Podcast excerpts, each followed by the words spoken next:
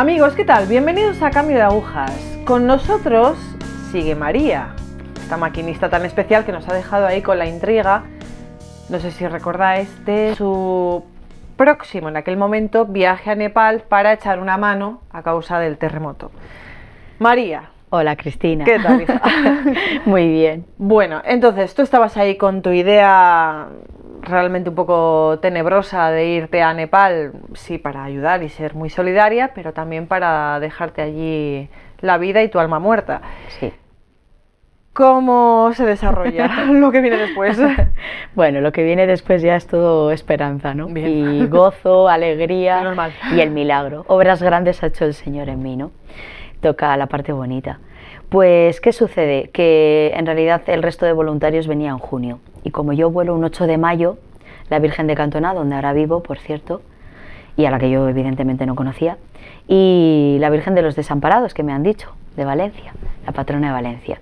Viajo a Nepal, me recoge allí el guía que es amigo mío de cuando estuve la última vez, es el que me llama, y me dice que, bueno, podemos hacer montaña como amigos, ¿no? En mayo, o sea, no, no él como guía, sino como amigos, a costo cero, más que lo que tengamos que gastar allí, y me dice que qué me parece, y le dije que, que fantástico. Vale, pues ahí nos vamos, él y yo solos, sin porteadores ni nada, mochila encima. E iniciamos, bueno, andaduras. Yo era la loca occidental, que iba con el guía nepalí, que hacíamos trekking de 12 o 14 días, pues en 4 días. Vale, estás con el, Con el guía, con el guía este, os vais... eh, sí, empezamos a hacer andar y bueno, eh, se adelanta el monzón, pero bueno, creemos que no lo suficiente para viajar. Allí en la montaña ya pasa algo y lo que pasa es que es un viernes, el Señor eh, siempre viene los viernes por mí. Claro, ahora lo he entendido, ¿no? Cuando miro la pasión digo, bueno, vale, tiene sentido. Es un viernes. En mi vida el viernes era muy un poco especial porque yo trabajaba solo de lunes a jueves porque las manos me estaban empezando a doler muchísimo porque tenía mucho trabajo. ¿Os acordáis que tenía que ganar mucho dinero? Sí, sí, También. sí, sí, vale. sí. Y entonces mi fin de semana en realidad empezaba el viernes, viernes, sábado y domingo, entonces me daba un poco de tiempo a que me desinflamaran un poco para el lunes. Bueno, entonces era un viernes. Y estábamos caminando, nos dirigíamos a, a dormir a un monasterio y de monjes budistas, ¿eh? No, Sí, sí, no me nos imagino. equivoquemos. Me imagino, Entonces me el guía se adelanta, mi amigo se adelanta, que no era normal, y me dice que se va a adelantar él, porque ese día yo voy especialmente cansada y voy muy cabreada. No sé explicar por qué, pero voy, voy muy cabreada, voy con mucha ira. Mm, bueno, se adelanta. Es un milagro que el camino esté vacío, ¿eh? Porque o pasan porteadores o burros, o sí, es así, ¿no? Porque no hay carreteras ni hay nada. Pero el Señor se encargó de preservar el camino. Eh, había hecho un poco malo, el, el sitio estaba especialmente mal, con bastante barro, pero luego empeoró todo. ¿Por qué digo esto? Por lo que voy a contar ahora. ¿Qué sucedió? Bueno, me quedé sola en mi ira, en mi cólera, en mi rabia, en mi todo, ¿no? Y sentí una presencia a mi lado, que caminaba a mi lado. Claro, yo en mi idea de, claro, llevo todo el camino invocando a los Dalais. a los Dalais para arriba y para abajo, pues alguno será ya al final me ha tenido que Se ha hacer caso, aquí jolín. No, sentí, al principio pensé eso, pero no, sentí la presencia y la reconocí perfectamente. Y era Dios Padre. Sentí una presencia muy fuerte de Él, con amor paternal. Bueno, y ahí salió toda mi ira. Sí, pudiendo parecer lo contrario, ¿verdad? No, salió toda mi ira. Porque salió, por fin pude verbalizar que le culpé. Quien no ha culpado a Dios de todo lo que nos pasa malo. O sea, ¿no? le montaste allí... Le monté el pollo, pero fue muy buena. Yo no lo sabía, pero luego ya después de mi conversión, Leo Job, ¿no? Vale. La tormenta. Bueno, pues yo no vino a que yo la agarrara a pedir la bendición y no te vas hasta qué, ¿no? No, vino a mejor todavía. Tenía que quebrantarme. Tenía mi corazón tan duro que él tuvo que venir a romperlo. Y vino, vino a eso. Porque yo sentí el abrazo de él, pero yo hacía tanto que me había desapegado del amor, que ya sí que no me, no me creía merecedora ni siquiera de eso. Y era tal el engaño, ¿no? El, el, entendimiento se nubla tanto, tanto, ¿no? ¿Cómo es posible, verdad? Que yo lo rechacé. Entonces yo noté perfectamente, eh, después de gritarle mucho, después de que todo se embarrara más, porque yo discutí con él, yo lo que sí que es verdad que mi soberbia le pedí, bueno, Dios Todopoderoso, eso dicen de ti, ¿no? De lo poco que recuerdo de ti, pues haz que llueva, vamos a comprobar tu poder. Estamos en una tierra donde ni siquiera te pertenece, ¿no? Están aquí los, los Dalais, está Buda, vamos a comprobar tu poder, porque conmigo evidentemente no has hecho nada, ¿no? Todo lo contrario, has destrozado mi vida, pa, pa, Yo recordaba además ahí también todo lo del aborto, ¿no? Veía todo como una maldición. Llovió, granizó, cayeron truenos, cayeron relámpagos ya más me poseía el mal, ¿no? Hay un poema de Nietzsche que lo he descubierto después en el que me vi reflejada porque le acabé diciendo, ¿qué has venido a buscar? ¿Mi alma? Y esto lo voy a contar para aquellos que crean que ya han perdido todo. Bueno, pues no, porque yo le llegué a decir, ¿qué has venido a buscar mi alma? Pues eso será lo único que no te vas a llevar, porque no te la doy. Así es para que todo el mundo entienda que para él no hay límite, no importa lo que, le, lo que le, digamos, por suerte, y no importa tu estado del alma tan perdida, para mostrar la misericordia. Y esto es muy importante, porque el otro engaño es que hacernos creer que ya con eso, ya está, ya te has sentenciado, no es verdad. El Señor no juzga y no sentencia, el Señor viene con su misericordia y eso es lo que te tira. Y ahí me tiró porque noté un manotazo en mi espalda y me tiró de rodillas al barro. Tiró y mató todo mi orgullo, soberbia y era necesario, ¿no? Me levanté toda digna yo como pude. Todavía me sacudí el barro, está llena de barro Llego al sitio donde nos íbamos a alojar, llegaba pálida, pálida. Mi guía me dice, ¿pero qué te pasa? Y digo, nada, no, no, no quiero hablar, quiero entrar en calor. No conseguí entrar en calor en toda la noche. Bueno, acaba el mes de mayo, bajamos a, mes de María, bajamos a Kathmandú, capital, que es caótica, y es donde viene el siguiente milagro. Maravilloso, ¿no? ¿Todo eso no te hacía como clon, clon, clon, clon, clon? Sí, claro, a partir de ese día yo me resisto porque, claro, las cadenas son muy difíciles de, o sea, solo el Señor las rompe. ¿Qué hacía el mal todavía? A toda costa no me quería perder. Date cuenta, Cristina, con lo que yo estoy diciendo, ¿a quién había vendido yo en realidad mi alma? Al diablo. Exacto. Él no me iba a soltar por nada del mundo, no. lo iba a hacer, porque él ya, o sea, él estaba convencido de que yo era tierra ganada para él. Y no lo iba a hacer, pero por eso el poder de Dios sobrepasa todo, ¿no? Porque a mí me había revuelto lo suficiente y yo ya estaba diciendo qué está pasando aquí, qué está pasando aquí, pero vuelve a susurrar, nada, qué tontería. Eso que has notado es invención tuya, te has resbalado. Claro, es que tiene que venir a robar esa semilla, ¿no? Hmm. Pero Dios que lo puede todo y sabe mucho más y todo lo tiene bajo control, me baja a Kathmandú, adelanta el monzón porque yo tengo en mi mano el visado para irme a India, porque en eso que había sucedido revuelto yo le digo a mi amigo, me tengo que ir de aquí, me tengo que ir, me tengo que ir, me tengo que ir, vamos a una RAM, necesito aislarme, por favor, por favor, claro, era eso que Dios ya había revuelto. Va, llévame, llévame, llévame, saco el visado a todo correr, el visado se retrasa, pierden mis papeles, todo es, claro, ahora veo la mano de Dios, ¿no? Llegad con retraso, ya no puedo volar, Además, la carretera por la que puedo salir, por el monzón, caen todo piedras.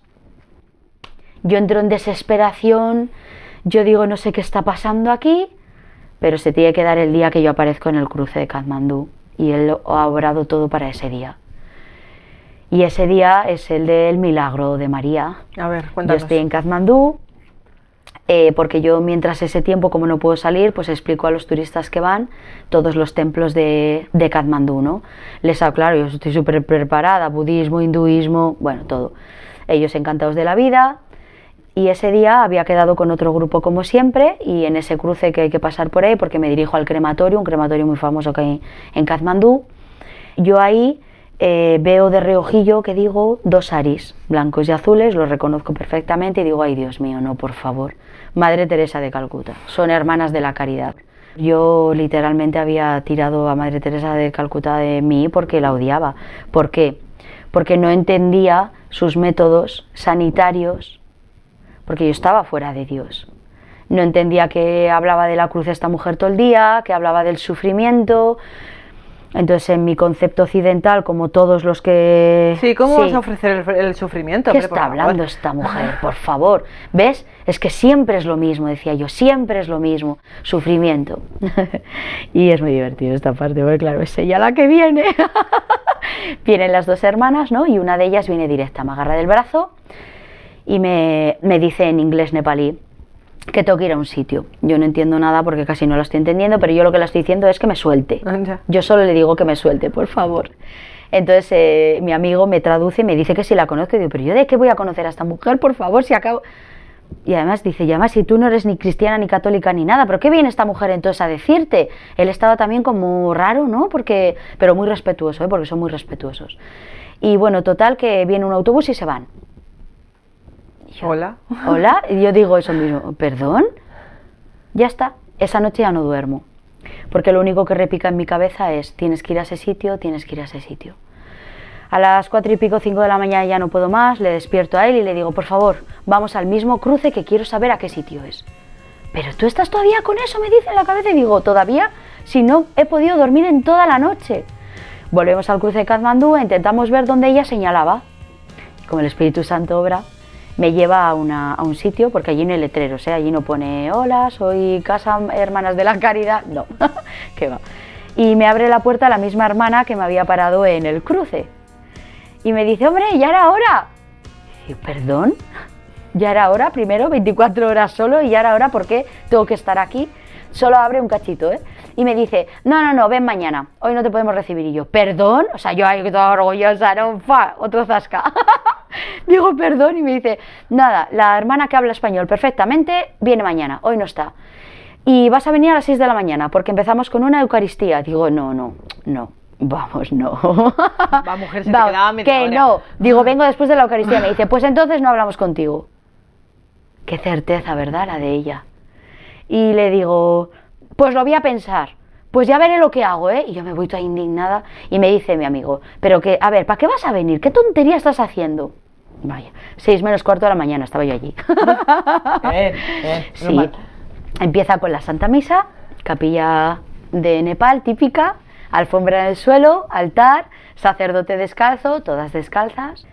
Virgen María en grande, yo la reconozco, la Inmaculada está allí, y la Cruz del Señor aquí, eh, grande, grande, con el I Trust de Tengo Sed, ¿no? Y al lado un cuadro de Madre Teresa de Calcuta. Yo estoy apoyada contra la pared y no empezaría, no sé lo que llevaría, no tengo ni recuerdo, cinco minutos no llevaría más, o igual siete, diez minutos. Y yo escucho la voz que me dice, bienvenida a casa. Claro, yo digo, la altitud me ha sentado mal, Cristina. Yo estoy delirando, el arroz que estoy todo el día comiendo me está ya a la cabeza. demasiado azúcar de hidrato de carbono. Sí, pero sí, sí que es. Vuelve a hablar. Bienvenida a casa. Inmediatamente ya sé dónde tengo que mirar, a la cruz. Caigo de rodillas, porque no estaba de rodillas, caigo de rodillas, pero no puedo apartar la mirada de la cruz. Y, y le veo. Y le veo descender y en el veo descender no puedo nada, todo es una burbuja temporal, no hay tiempo, no hay espacio, no hay nada. Ya la capilla es más ha desaparecido, ya no hay nada, solo él y yo. En ese solo él y yo, lo primero que me dice, no necesitas mirarme con los ojos de la razón, ¿no? los de la cara. Con los ojos del corazón es como a partir de ahora me vas a ver. Y entonces mi frente es cuando cae a la alfombra, al suelo, y ya no, de esa posición ya no me muevo. Siento que está al lado mío, siento esa misericordia, pero con muchísima más fuerza, porque ahora toca, veo mi vida rápidamente como en una película. Eh, todo lo que yo consideraba que había sido buena. Yo recuerdo que llorando solo le decía, pero si yo he sido una niña buena. Fijaros, ¿no? La palabra niña. A los ojos de él yo me veía como una niña. Todo lo demás eh, había desaparecido, yo volví a ser una niña. Entonces él me muestra dónde, dónde no, ¿no? Y lloro y lloro y claro, me lo permite ver para poder llorar. Y yo digo siempre que lloro intensamente de una manera que nunca más he vuelto a llorar así. A veces le digo, dame otra vez esa gracia, ¿no? Lloro con una inmensa tristeza, la misma que había llevado mi alma a la muerte como para suicidarme, pero pidiendo perdón, un perdón que sale de las entrañas, perdóname, perdóname, perdóname, porque no, no era por mí que me sintiera mal, no era eso tanto, era porque vi por primera vez sin velos lo que le había dañado a él. Y en ese momento no soportaba como al amor mismo había podido hacerle eso, ¿no? A la misericordia misma, ¿cómo le había hecho eso a Jesús de Nazaret? Y por otro lado lloraba de una inmensa alegría, que era la que él ponía en mi corazón, como si todo el rato estuviera tocándome con ternura, de ya no importa, no pasa nada, a partir de ahora todo es nuevo. Conmigo ya no importa lo que ha sucedido hasta ahora, sino lo que sucederá a partir de ahora y lloro de alegría y alegría y alegría de estar en casa. Es un gozo, no puedo explicarlo. Entonces, pues bueno, amado con amada y llega la hora y, eso se tiene que acabar, porque ese trocito de cielo, ¿no? Que digo yo de éxtasis se tiene que terminar. Y yo es no, no, no, no, no, no, no, pero sí, sí, sí, porque vuelves al mundo, ¿no? Y bueno, eh, desaparece suavemente, abro los ojos poco a poco como si viniera de, del más allá, ¿no? Parece. Y, y, yo ya soy otra, me levanto con mi risa, yo digo, muchas certezas en mi corazón, que Él sella. ¿Y qué veo al lado mío? Nueve hermanitas de la caridad rezando al lado mío, ¿no? Claro, ellas al principio me levanto como si estuviera fuera de sitio, ¿no? Y, vuelvo a recuperar en donde estoy, porque no era consciente, no, no, recordaba casi ni cómo había llegado allí, ¿no? Y ellas, que digo ahora, pues me limpian las lágrimas, me secan los mocos, me peinan como pueden, como una madre tatusa el pelo, ¿no? Me abrazan, me abrazan, me abrazan y me dicen lo que ha pasado porque lo han visto, ¿no? Pues el baño del Espíritu Santo con su fuego es lo que veíamos y entonces me dan mi palabra y me dicen que en esa oración han sentido que Dios les decía que me daría una tierra nueva y un nombre nuevo. Por eso me llamo María, porque ellas me dieron ese nombre. A partir de ahora te llamarás María. Y es tal de Dios que no tengo en ningún momento sentido que yo ya me llamaba Maya. Me llama María y respondo inmediatamente, como si ese hubiera sido el nombre de mis 45 años. ¿no? Y me quedo allí con ellas casi cuatro meses Claro, el milagro de María en ese cruce es cuando ella me puede contar que sintió la voz diciéndole, ella es. Y fue a por mí. No sabía para qué, por qué, cómo, nada, no sabía nada, pero ya lo dejó en manos de Dios, obediente, la, la importancia de la obediencia, ¿no? Porque el milagro era que llevaban un año en oración para que apareciera un voluntario que fuera fisioterapeuta. Porque dos de las hermanas estaban muy mal, una muy mal con la espalda, y otra hermana joven muy mal de una muñeca, al punto de que enseguida caía la fecha en la que iban a operar. La sanidad no es la de aquí. Ella sabía perfectamente que iba a quedar inútil de la mano, lo sabía. Y los trabajos allí de Madre Teresa son muy, muy, muy, muy duros. Nada, se sanaron las dos, claro. Y bueno, la Virgen obró un pequeño centro de rehabilitación, pude explicar a las, a las chicas que trabajan allí con ellas y que viven en la casa con ellas pequeños conceptos para que luego siguieran ellas. Muchas eh, mujeres que son las que recogen de la calle, ¿no? que digo como a mí me recogieron de la calle, yo fui otra pobre entre las pobres, me recogieron de la calle, me devolvieron la dignidad, y sentí eso que Bernardé, Santa Bernardé dijo, ¿no? Me ha mirado como, como un ser humano que mira a otro ser humano. Vale, yo estoy en la nube ahora mismo, pero ¿cómo aterrizas de la nube en el mundo? Bueno, toca volver, ¿verdad? Se me acaba el visado, yo dije que porque lo extendí un mes más al, tope, pero me dicen que lo han puesto en oración y que hay que volver. Llorando nueve hermanas de la caridad y llorando aquí, hermana de la caridad María, llorando más, yo por favor, por favor no me hagáis volver, por favor no quiero volver. Claro, no, no tenía sentido volver, ¿no? Pero sí, obedezco. Desde ahí mi tónica ha sido la obediencia. obedezco y aparezco aquí. Y claro, ahora, claro, la circunstancia aquí no ha cambiado, ¿eh? Pero yo soy otra. ¿Y por qué? Pues porque al volver retomo mi matrimonio de otra manera. ¿Y cómo es? Con la gracia de Dios. ¿Qué certeza aquí me pone? Que es lo siguiente. No, no. Tú vas a quedarte a los pies de la cruz porque amar hasta el extremo significa ser fiel al amor que yo elegí para ti y que tu matrimonio estoy dispuesto a restaurarlo. Porque yo soy el único, es más, que lo puede hacer. ¿Cuánto me amas, María? me dijo el Señor.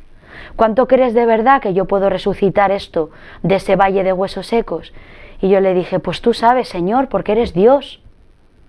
Porque soy tu hija amada, porque ya sé que no tengo que hacer ahora nada para que tú me ames, más que la oración, suplicarte, ir de tu mano y obedecer. Con María, mi madre, ya está. Y eso es lo siguiente que pasó, por eso tenía que regresar.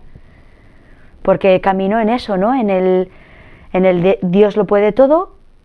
Mi oración de esposa pasa porque Él traiga también a mi esposo a la luz, a la salvación, a recuperar a otro hijo amado suyo.